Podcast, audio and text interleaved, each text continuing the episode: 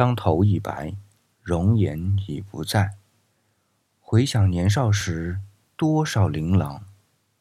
你侬我侬，待到如今，四目相望，却无言，是无需言语。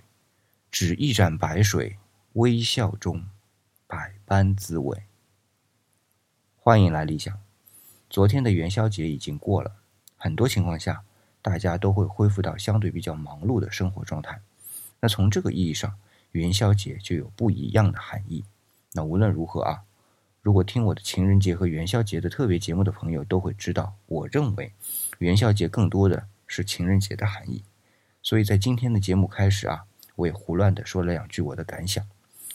人生能一路走过，的确不容易，有一个人相互搀携。总是幸福的，我正在和他一起参写着，走向白头，容颜不在。也祝大家有一个人能一起品茗白水一盏，回味百般滋味。